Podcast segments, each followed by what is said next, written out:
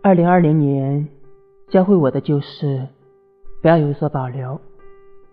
爱会消失，人会走散，未送出的礼物会过期，速冻着的蛋糕会腐烂。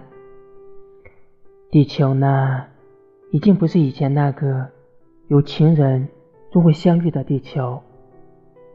宇宙也已经不是以前那个细水长流的宇宙了。所以有事赶紧做，有爱大声说。放下手机，就现在，不然，二零二零就过去了。